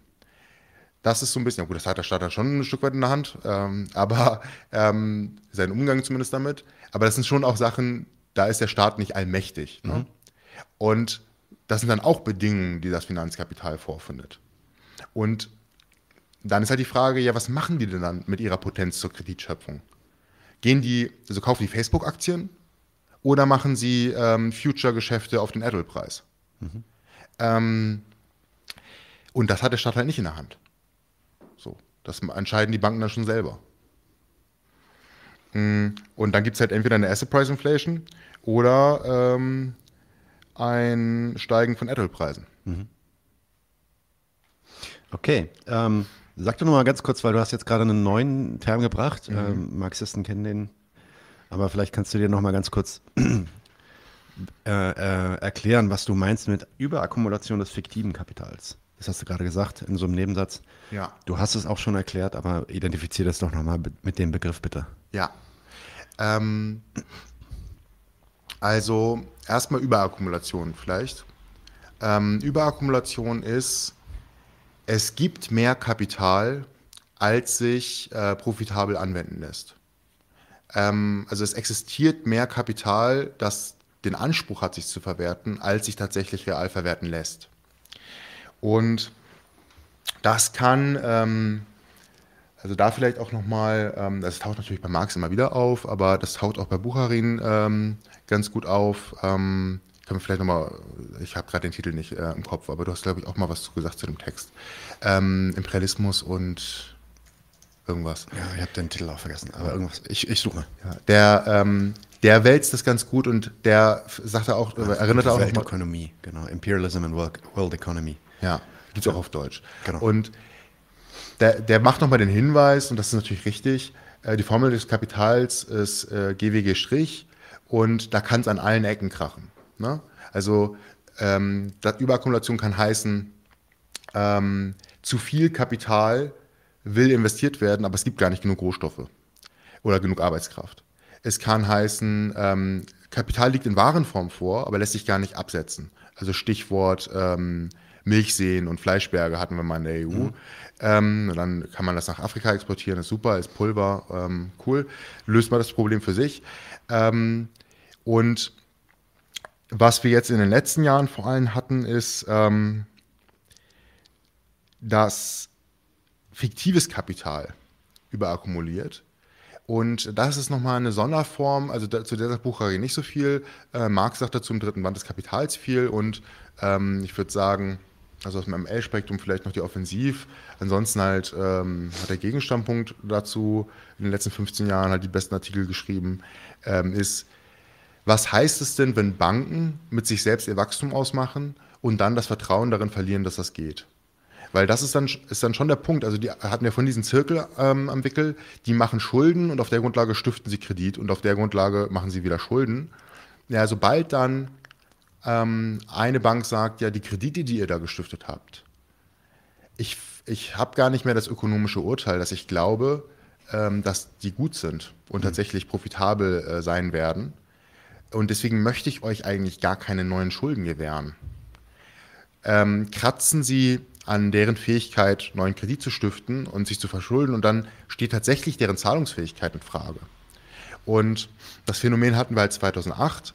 Ähm, das, man kann jetzt sagen, es hat, ist 70 Jahre gut gegangen. Ähm, wenn man sich dann nochmal, also zum Beispiel Adam Tooze durchliest, fällt halt auch auf, also so richtig äh, losgegangen ist es dann eher so in den 90ern, Anfang der Nullerjahre mhm. ähm, mit der Immobilienspekulation in den USA.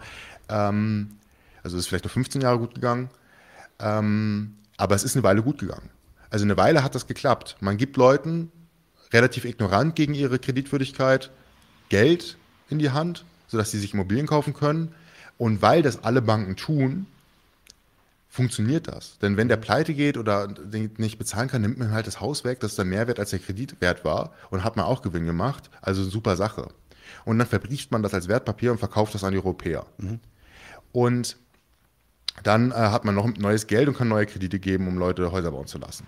Und das ist ein Zirkel, also eine Spirale, ähm, die dazu führt, dass alle immer reicher werden. Das ist äh, gut. So. Und dann kommt halt der Punkt, ähm, wo eine Bank, aus welchen Gründen auch immer, also Goldman Sachs war, glaube ich, relativ schnell dabei zu sagen, ah, wir wissen ja gar nicht genau, ob das noch klappt. Ähm, und dann dadurch, dass die da sich zurückziehen, wirklich ein Problem entsteht, weil dadurch die Spirale nicht mehr funktioniert. Mhm.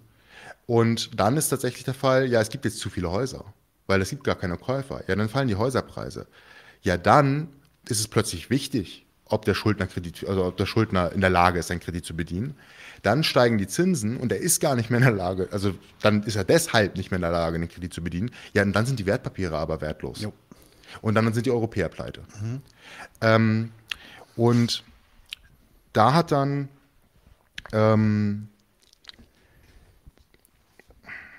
also das ist erstmal das, oder das, also ich könnte jetzt noch weitergehen, aber das ist erstmal das, wonach du gefragt hast. Also ich würde ich noch mehr erzählen. Ja, hast auch schon jetzt äh, die nächste Frage direkt erwischt, weil ich wollte mal das ja versucht dann zu erklären, ähm, was das bedeutet, dass diese Überakkumulation da zumindest bis zur Finanzkrise, wie du sagst, jetzt sogar noch weiter zurückgeht. Das hast du ja schon ganz gut erklärt. Mhm. Ähm, einen anderen Faktor, den ihr dann auch in dem Papier erklärt, ist ähm, ja der sogenannte Wirtschaftskrieg. Seit äh, 2014 identifiziert ihr den. Das ist äh, hm. Natürlich auch was, was jetzt ähm, äh, kulminiert, würde ich sagen. Ähm, kannst du da mal erklären, wie, wie das dann jetzt nochmal äh, sich auf die Inflation auf, ausgewirkt hat? Okay, dann würde ich äh, tatsächlich dich noch trotzdem, also jetzt, äh, bis du sagst, du sagst, ich bin schon zu weit gegangen, für dich da noch mal ausbremsen. Okay. Weil ähm, ich würde schon sagen, dass man, also ich, du hattest halt nach der Überkonversionskrise gefragt, aber ich würde schon sagen, dass man sich ähm, nochmal so viel zum staatlichen Umgang damit sa dazu sagen muss. Ähm, der Staat hat gesagt, wir wollen das nicht, dass diese Entwertung stattfindet. Mhm. Also die Banken haben gesagt, okay, wir glauben, hier eine Über, liegt eine Überakkumulationskrise vor, das haben sie so nicht gesagt, aber es kommt das gleich hinaus. Ja. Ähm, und wir wollen wir ähm, wollen uns gegenseitig nicht mehr kreditieren. Und hatte damit tatsächlich die Überakkumulationskrise real gemacht. Mhm. Ähm, und da haben sich die Staaten ähm, zugestellt und gesagt, ja, aber das wollen wir nicht. Und haben gesagt, okay, wenn ihr sagt, das ist Schrott und ihr wollt euch nicht mehr gegenseitig kreditieren, dann kaufen wir erstens den Schrott mhm. und sagen, das sind notenbankfähige Wertpapiere, indem wir sie kaufen, sind sie das, mhm. und stiften euch mit Liquidität aus stattdessen. Und ähm, wir äh, geben euch ganz viel, also senken die Leitzinsen, verschaffen euch die Möglichkeit zur Refinanzierung bei uns. Und vor allem die Fed, wir kaufen Staatsanleihen wie bekloppt, mhm. damit ihr andere Sachen kaufen müsst. Also wir, verbie also wir, wir verbieten euch das nicht, Staatsanleihen zu kaufen, aber wir machen es euch ökonomisch so schwierig, diese sicheren Investitionen zu erwerben, dass ihr woanders hin müsst. Dass ihr irgendwo investieren müsst. Genau. Ja. ja. Und ähm, das haben sie, in, also das ist erstmal die Reaktion äh, auf die ähm, Finanzkrise 2008 gewesen, die dann besonders 2010 losging und dann so auch mit dem Stichwort Whatever it takes dann von Draghi äh, verbunden wird. Mhm. Ähm, und im Grunde genommen ist jetzt bis zur Leitzinserhöhung, ist das die Politik gewesen. Mhm.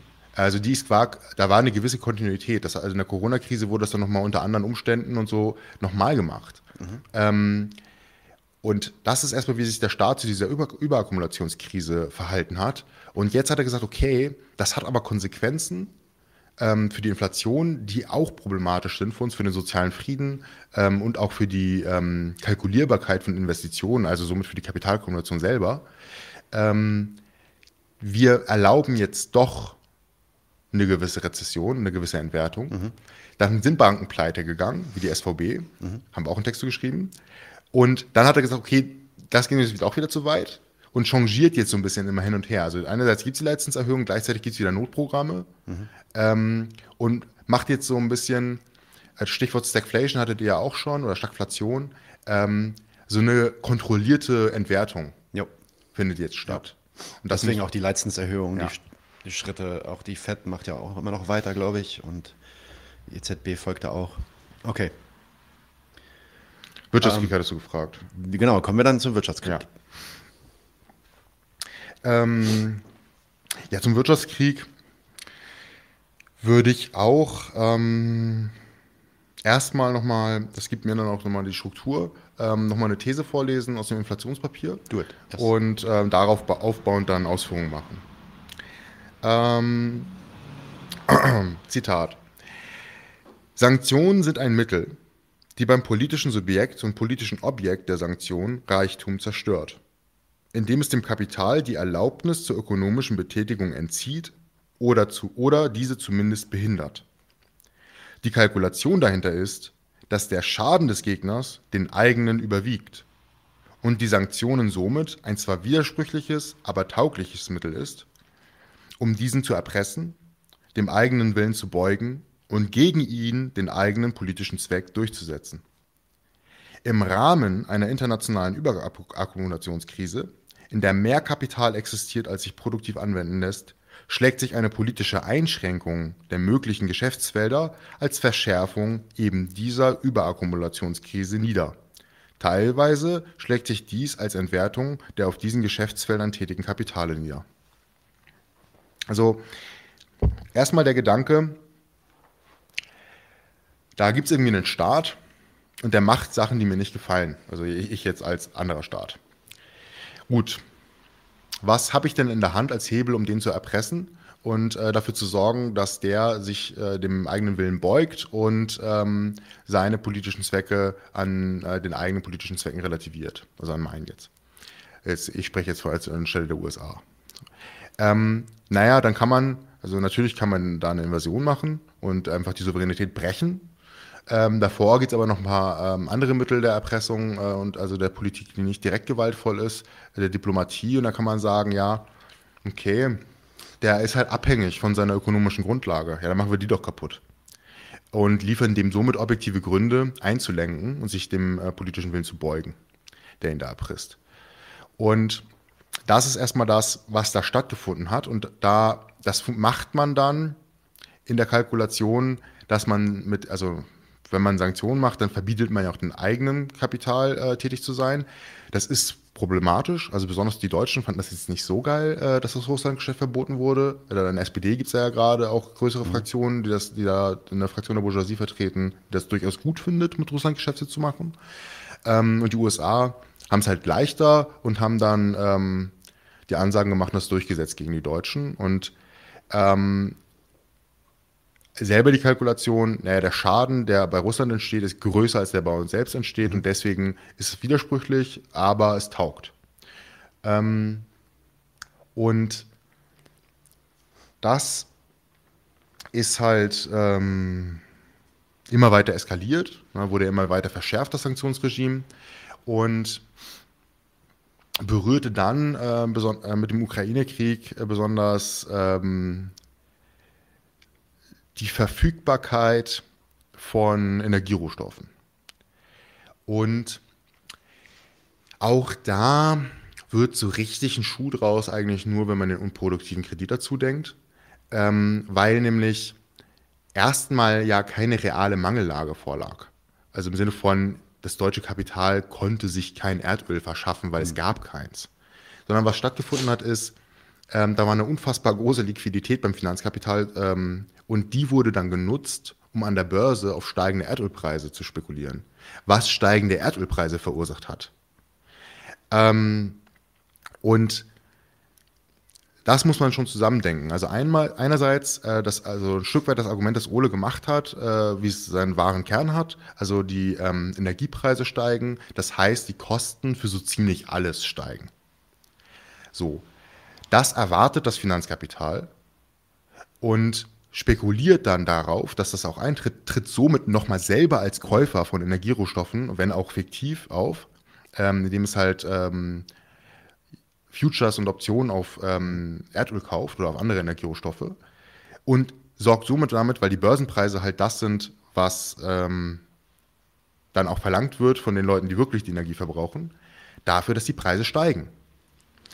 Ähm, und somit ist auch das ähnlich, ähnlich wie die Zentralbankpolitik, ist das, also die Staaten stiften mit ihrem Handeln, ähm, also in dem Fall mit ihrer Diplomatie miteinander, für ähm, stiften sie ökonomische Bedingungen, auf deren Grundlage das Finanzkapital agiert und sorgen damit dafür, ähm, ja, dass Energiepreisspekulation eine ziemlich profitable Sache wird.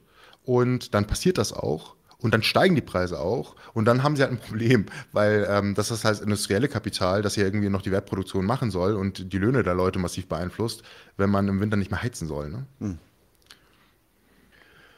Okay, nun ist ja allerdings etwas, was, was eigentlich ähm, im öffentlichen Diskurs sehr selten erwähnt wird, ist, dass die Inflation oder Beginn der Inflation, dieser, sagen wir mal, dieser stärk, etwas stärkeren Inflationen der letzten ein, zwei Jahre gar nicht ähm, auf den Ukraine-Krieg allein zurückzuführen ist. Natürlich ist es dann nochmal ein bisschen mehr angestiegen, aber eigentlich ja schon während der Corona-Pandemie, der Covid-Pandemie losging. Wie erklärt ihr euch das? Mhm.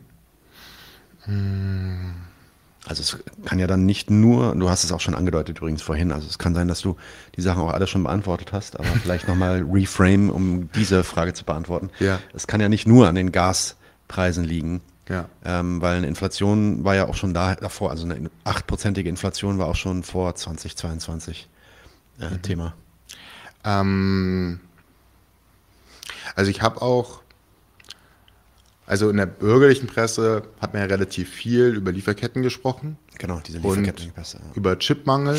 Mhm. Und da habe ich dann in marxistischen Publikationen auch gelesen, dass das äh, alles eine große Verschwörung ist, um einfach nur zu rechtfertigen, die Preise zu erhöhen. Ja, PlayStation muss teurer werden. Das ist genau, die PlayStation muss teurer werden und, ähm, ähm, und sonst schaffen sie ja auch immer alles. Ähm, und das schaffen sie jetzt plötzlich nicht, das ist doch komisch. Dann würde ich sagen, ähm, ja, es ist immer gut, eine gewisse Vorsicht gegenüber der bürgerlichen Presse zu haben, aber das, das Phänomen, das existiert schon. Ähm, und das ist auch eigentlich ziemlich selbstverständlich, dass äh, wenn es, ähm, also ne, Lockdown wurde es von einigen genannt, Adam Tooze hat dann in seinem Buch Shutdown genannt, also wenn Staaten dann in Anbetracht einer Pandemie die man nicht so richtig gut einschätzen kann, wie gefährlich sie denn jetzt eigentlich ist. Ähm, die Entscheidung treffen, naja, also einige, also was nicht irgendwie super wichtig ist, das verbieten wir jetzt einfach und ähm, ins Essen gehen und irgendwie Freizeit haben und auch die ganzen Ausgaben, die damit einhergehen, tätigen. Das ist erstmal schon mal verboten und teilweise dann auch Produktion ähm, wird erschwert ähm, und dann auch tatsächlich eingestellt, ein Stück weit. Ähm, also ich glaube, Einbruch der Weltökonomie um 20 Prozent. Ja. Ähm, wenn das dann wieder anlaufen soll in einer also immer noch privatwirtschaftlich organisierten Gesellschaft, wo lauter äh, private ähm, also Unternehmen ähm, anarchisch ihre Zwecke verfolgen, dass das dann eine gewisse Ungleichzeitigkeit hat. Ähm, und dann tatsächlich, nur weil einer sagt, ja, wir fangen jetzt wieder an zu produzieren, alle, von denen er abhängt, also es ist ja schon eine weltweite Arbeitsteilung, die da stattfindet, noch nicht gleichzeitig wieder angefangen haben zu produzieren oder beziehungsweise eigentlich schon ein Jahr vor ihm hätten anfangen müssen zu produzieren, damit sie dann auch die Produkte haben, die er jetzt braucht, ähm, dass dann eine gewisse Ungleichzeitigkeit ist. Das finde ich eigentlich äh, keine große Verschwörungstheorie der bürgerlichen Presse, das finde ich eigentlich ziemlich einleuchtend. Mhm. Und ähm, dass das dann zu erheblichen Verschiebungen ähm, der Verhältnisse von Käufer und Verkäufer führt im Vergleich zu 2019, das finde ich auch ziemlich einleuchtend. Und ähm, dann kommen da auch noch ähm, so Sachen, da sind ja auch logistische, also noch anderweitige logistische Probleme entstanden. Also der Suezkanal war wie, wie oft zu? Also, ja, ist, ist, ein paar Mal passiert in der Zeit. Ja. Ähm, und das ist schon, also Genossenarbeit im Einzelhandel, ähm, das ist schon, also das war schon real bemerkbar. Also da waren halt wochenlang Sachen nicht da. Ähm, und wenn du dir dann vorstellst, dabei handelt es sich nicht um ein Stand-Up-Paddling-Board bei äh, Aldi, sondern ähm, um irgendwelche Rohstoffe, die eine Fabrik braucht, ja, dann ist das vielleicht ein größeres Problem. Mhm. Ähm, also das würde ich erstmal so sagen, Ungleichzeitigkeit ähm, der, des Wiederanlaufs der Ökonomie und Natürlich auf der Grundlage dann auch wieder Börsenspekulation. Ne? Mhm. Also darauf ähm, verhält dazu stellt sich das Finanzkapital dann ja auch irgendwie. Und zwar indem es sagt, ja, okay, davon gehen wir jetzt davon aus, dass da die Preise steigen, ja, dann machen wir das auch mhm. wahr, diese Erwartung. Das sind dann ja selbsterfüllende Prophezeiungen tatsächlich. Na klar, na klar. Okay. Ja, zu dem Krieg haben wir jetzt auch schon ein bisschen gesprochen. Ähm, ich würde jetzt eigentlich langsam ähm, bisschen Richtung Schluss kommen. Vielleicht äh, mhm. die erste Frage, die so ein bisschen in die Richtung geht, ist, kann man natürlich viel äh, begrifflich und technisch drüber reden, was ist jetzt die Inflation? Mhm. Und ich meine, die meisten Leute wissen, die meisten Leute, die hier zuhören, spüren es auch am eigenen Leib, aber vielleicht kannst du noch mal sagen, was sind denn die Auswirkungen, Konsequenzen ähm, dieser eben oft staatlichen Entscheidungen einfach auf die äh, arbeitende Bevölkerung, die lohnabhängige Bevölkerung? Hm. Also ich würde erst mal sagen, was man, also was ich da hervorheben würde, ist, ähm, dass die unmittelbare Konsequenz von der Inflation, ähm, also dass die Preise erhöht werden äh, vom Kapital und ähm, die Löhne nicht im gleichen Maß erhöht werden, beziehungsweise gar nicht. Mhm. Dass das also insgesamt eine Verteilung, ähm, also insgesamt ist das eine Senkung des Lohnniveaus der Arbeiterklasse. Eine Verarmung. Eine Verarmung, ja. Und das macht sich auch beim einzelnen Unternehmen geltend. Also der Umsatz des Unternehmens, wenn sie jetzt nicht einen Absatzeinbruch haben wegen der Inflation, dann steigt der Umsatz. Mhm. Ähm, aber die Lohnkosten bleiben gleich. Mhm. Ja, das heißt, die Lohnstückkosten sinken. Mhm. So. Und da hat erstmal ähm, haben sich erstmal die meisten, ähm, zumindest in den imperialistischen Ländern habe ich es verfolgt, äh, bei den Halbkolonien wüsste ich jetzt nicht so genau, äh, aber haben sich die meisten äh, imperialistischen Länder dazu gestellt, dass sie von der Lohnpreisspirale angefangen haben zu reden, äh, sich also parteilich für die Profitrate einfach gestellt haben, gesagt haben, ja, die Profitrate, das ist, das ist erstmal so, die, die, darf nicht einbrechen, ja, die mhm. ist gerade verbessert worden, erstmal, vielleicht ein ja. Hinweis. Ähm, und zu moderaten ähm, Lohnforderungen durch die Gewerkschaften aufgefordert haben und die Gewerkschaften in ihrer sozialpartnerschaftlichen ähm, ideologischen Ausrichtung dem auch Folge geleistet haben, überwiegend. Ähm, oder dann halt sich mit so, mit so Einmalzahlungen haben abspeisen lassen, äh, die halt ja auch dann die neue Profitrate dann manifestieren. Also mhm. dann hast du eine Einmalzahlung, ja gut, aber die Profitrate ist ja die nächsten fünf Jahre jetzt trotzdem ja. die gleiche. Ähm, und das heißt, diese Inflation wurde genutzt äh, zu, einer, zu einem massiven Angriff äh, von der, also einerseits dem privaten Teil der Bourgeoisie, also der Kapitalistenklasse und ihren staatlichen Pendant, ähm, um, ähm, also China habe ich es nicht verfolgt so richtig, aber zumindest in, in der Europäischen Union und den USA, massiv das Lohnniveau zu senken, was auch zu deren politischen Zweck ähm, hier wieder mehr äh, industrielle Produktion äh, stattfinden zu lassen, um auch die eigene Kriegsfähigkeit zu erhöhen, gut passt. Mhm. Also ich sage nicht, dass es dafür gemacht worden, aber das wurde, äh, das, das passiert ist, wurde genutzt, ähm, um, das, um dafür bessere Bedingungen herzustellen. Ähm, und das ist erstmal eine Sache, wogegen man agitieren sollte und wo, wo man auch ähm, darauf hinweisen sollte. Also das mache ich auch auf der Arbeit, dass ich halt den Kollegen sage, ja, aber guck doch mal, unsere Umsätze sind gestiegen.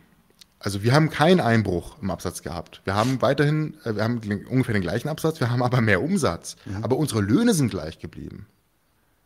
Und da haben die extra bei uns neue Kennzahlen eingeführt, damit uns das nicht auffällt. Oh, okay. Also, und da, darauf kann man mal, äh, darüber kann man mal mit den Kollegen diskutieren. Und dafür muss man auch nicht alles äh, sagen, was ich heute gesagt habe ja, oder was wir in den Text geschrieben haben, damit ja. der Zusammenhang mal den Leuten auffällt. Mhm. Das ist was agitatorisch, würde ich sagen, auch was am einfachsten zu haben ist. Mhm. Ja, exzellent. Du fängst ja auch schon an. Ähm, ihr, ihr, legt ja auch sehr viel Wert daraus, dass ich ähm, aus der Theorie dann auch eine Praxis ableit, ableitbar machen muss, ähm, dass ihr auch euch Fragen der Praxis äh, widmet. Was ergibt sich denn dann aus diesen Nachdenkungen über die Inflation ähm, für die praktische Umsetzung? Was für Positionen nehmt ihr da ein? Sollte man einnehmen, eurer Meinung nach? Ähm, was folgt für die mhm. Praxis aus dem Begriff der Inflation? Mhm. Ähm, also das erste wäre nochmal das, was ich eben auch schon angerissen habe, also dass man ähm, das kennzeichnet als Angriff ähm, der Kapitalistenklasse auf das Lohnniveau ähm, und dass man ähm, das nutzt, um die Leute darauf hinzuweisen, es gibt hier übrigens einen Klassengegensatz und wir produzieren, um die reicher zu machen, wir arbeiten, um die reicher zu machen und ähm, die Inflation nutzt deren Interesse am Profit und schadet unseren am Lohn. Ähm, und dass man äh, diese Form der Agitation auch nutzt, ähm, um eine Stimmung für Tageskämpfe herzustellen. Ähm, das ist insbesondere zurzeit schwierig, weil die Gewerkschaften, die es gibt, die sind halt gelb so, aber ähm, ohne Gewerkschaften kannst du so ein richtig so ein, äh, so einen Streik halt nicht durchführen, du brauchst halt eine Streikkasse für. Da muss man, müssen wir uns als Radikal Link auch mal fragen, wie wir mit dem Problem umgehen. Wäre nochmal eine andere Debatte. Ähm, aber das zumindest mal agitatorisch nutzt, um eine Stimmung im Betrieb herzustellen und ein Bewusstsein zu fördern. Und ähm, so, das ist halt das, was, was wir zurzeit hauptsächlich machen. Andere linke Gruppen haben wir uns dann auch beteiligt, äh, wenn das ging, haben auch ähm, das nochmal größer aufgezogen, Kundgebung gemacht. Ähm, und ähm, da würde ich halt sagen, das ist auch gut. Also ich bin dafür, dass man Kundgebung und Demonstrationen zu diesem Thema macht. Ähm, ich finde da teilweise die Einwände von euch äh, bei, der, ähm, bei den Diskussionen darüber waren teilweise richtig, teilweise falsch. Also man muss das dann halt in einer Art und Weise machen, ähm, dass es auch taugt für einen revolutionären Zweck. Also wenn man da die Leute einfach nur in ihrem Idealismus über diese Gesellschaft bestärkt, ja, dann frage ich mich, wozu habe ich den Aufwand betrieben, eine Kundgebung zu machen, um das zu machen? Ey, echt nicht. Aber wenn man das dann nutzt, um äh, korrekte Argumente ähm, über diese Gesellschaft in, ähm, in, die Welt zu tragen und irgendwie das Bewusstsein der Leute zu ändern und den Organisationsgrad zu erhöhen, dann taugt es halt was für einen revolutionären Zweck. Und das muss man dann aber schon machen. Und das äh, würde ich sagen, ist teilweise nicht der Fall gewesen bei diesen Kundgebungen, teilweise war es der Fall. Ähm, muss man sich dann genauer angucken. Und was auch, ähm, also zumindest, ähm, zumindest bei mir ist das auf der Arbeit so, also ähm, die Leute, also ich tue mich so schwer mit dieser, mit dieser Form, also das begrifflich zu fassen. Also es sind keine richtigen Antisemiten, Aber die Erklärung von Politik, also, vom, also von dem Handeln der Bourgeoisie, die hat sehr viele inhaltliche Überschneidungen mit klassischen antisemitischen Das ist die personifizierte Kapitalismuskritik einfach. Ne? Das sind immer irgendwelche Leute, die, die da steuern und die da ihren Profit rausziehen. Ja. Und, und die müsste man, und das ist das moralische Aburteilen und die müsste man eigentlich nur auswechseln und regieren und dann passt es schon. Ja, das Auswechseln ist der Punkt. Also ich bin, also ich bin jetzt nicht, ähm, bin jetzt kein Vertreter der Theorie von das Kapital ist einfach nur ein abstraktes Prinzip und automatisches Ja, ja. Subjekt oder so. Ja, ja. Und ähm, ich würde auch nicht sagen, dass wir eine unpersonelle Herrschaft hätten oder sowas. Aber der Gedanke von, also Staatsidealismus trifft vielleicht am besten. Also der Gedanke von der bürgerliche Staat, der ist doch eigentlich dafür da, dass es dem Volk gut geht. Und da sind irgendwelche finsteren Mächte am Werk, die verhindern, dass er dieser eigentlichen Aufgabe nachkommt. Ähm, und das, das sind dann halt, manche trauen sich das dann zu sagen, dass es die Juden sind. Und ähm, andere Leute sagen, reden halt von der Ostküste oder Bill Gates. Bill Gates oder was für Stellvertreter dann äh, auftauchen. Ähm, das ist zumindest bei, beim, also, bei mir im Betrieb ist das ein Problem und das schildern auch andere Genossen, ähm, wenn sie außerhalb der radikalen Linken ähm, was zu tun haben, wenn man sich mal so Querdenken-Proteste und so Ja, anguckt.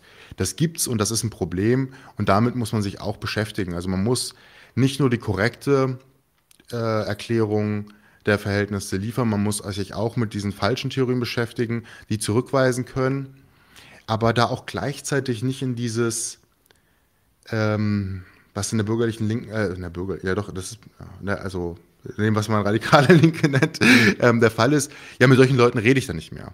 Ja, ja, einfach das moralische Aburteilen und, und Genau. irgendwelche Schubladen stecken und so, genau. Ähm, das sind alles Faschisten, sind alles Schwurbler, bla bla bla. Ja. Genau. Und, und das sagt man dann auch nur, um eben diese moralische Aburteilung zu vollziehen, die einem eigentlich dann freispricht von irgendeiner Auseinandersetzung oder irgendeiner Kritik mit diesen, mit diesen Leuten auch. Ja. ja. Nee, äh, stimme ich dir zu. Sehr gut. Okay. Gut, äh, wunderbar. Georg von äh, der Sperling war heute hier zu Besuch. Wir haben gesprochen über Inflation. Ihr schaut euch die Webseite an von der Sperling. Das findet ihr unter dersperling.noblogs.org. Wir werden das natürlich auch verlinken, speziell auch das Papier, über das wir heute gesprochen haben, zur Inflation hier verlinken. Und das ist hoffentlich nicht das letzte Mal, dass Georg oder auch andere äh, aus der Sperling bei uns dann zu Besuch sind. Soll ich dann dem Sperling sagen oder sage ich, immer- sag ich immer der Sperling? Ich weiß nicht. Deklinierende Schnuckel. Okay, Georg, vielen Dank, dass du hier warst. Äh, Ja, vielen gerne. Dank für die Erklärung und bis bald. Leute, wir brauchen eure Hilfe. Wenn euch dieses Video gefallen hat, klickt auf Like, abonniert den Kanal und vergesst nicht das Glöckchen zu drücken, damit ihr benachrichtigt werdet, wenn wir neuen Content droppen. Außerdem solltet ihr uns überall folgen, wo wir verfügbar sind. Das ist Facebook, Instagram, Twitter und Twitch. Und wenn wir irgendwelche Ankündigungen machen oder Posts, dann shared, was das Zeug hält. Gebt uns all eure Liebe. Wir haben mittlerweile ziemlich signifikante Kosten. Wenn ihr es euch irgendwie leisten könnt, unterstützt uns doch auf Patreon. Dann kommt ihr auch in den Genuss verschiedener Vorteile, wie zum Beispiel Zugang zu unserer Discord-Community oder Zugang zu den ultrageheimen Patreon-Episoden, die wir dort posten. Außerdem könnt ihr uns natürlich auch über PayPal Spenden zukommen lassen. Außerdem haben wir mittlerweile einen eigenen Online-Shop. Das heißt, wenn ihr euch immer noch fragt, was ihr euren Lieben zu Weihnachten, Ostern oder sonst wie schenken könnt, geht dorthin und kauft duftes Merch. Alle Links dazu hier in der Beschreibung oder auch auf unserer Webseite 99zu1.de. Vielen Dank fürs Dabeisein, danke für die Unterstützung und wir sehen uns in diesem Theater.